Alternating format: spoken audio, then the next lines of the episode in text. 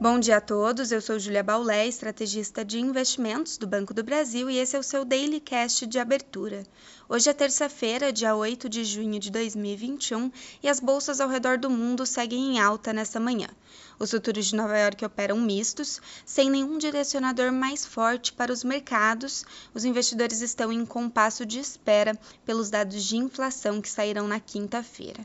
As bolsas europeias, por sua vez, operam em alta, mas na esteira dos dados sobre o crescimento do PIB e emprego na zona do euro ou seja, perderam um pouco de força após a frustração com dados da Alemanha e ganharam força quando do anúncio do PIB da zona do euro, que encolheu menos que o estimado no primeiro trimestre de 2021, uma retração de 0,3% em relação ao trimestre anterior.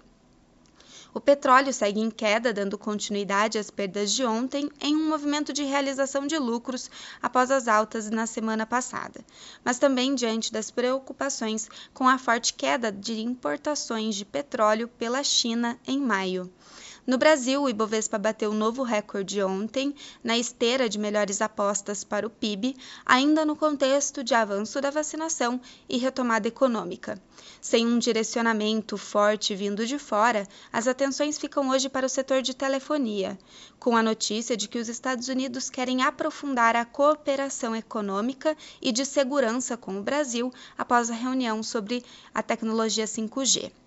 No câmbio, as moedas emergentes seguem mistas em relação ao dólar, e para a curva de juros, foco do mercado segue sobre o risco fiscal e o calendário de reformas. A informação de uma possível prorrogação por mais dois meses do auxílio emergencial adicionou prêmio à curva de juros ontem e é acompanhada. Novidades sobre a instalação nesta semana da reforma administrativa e início do processo da reforma tributária também podem aliviar a curva de juros e são monitoradas. Um bom dia a todos e até a próxima!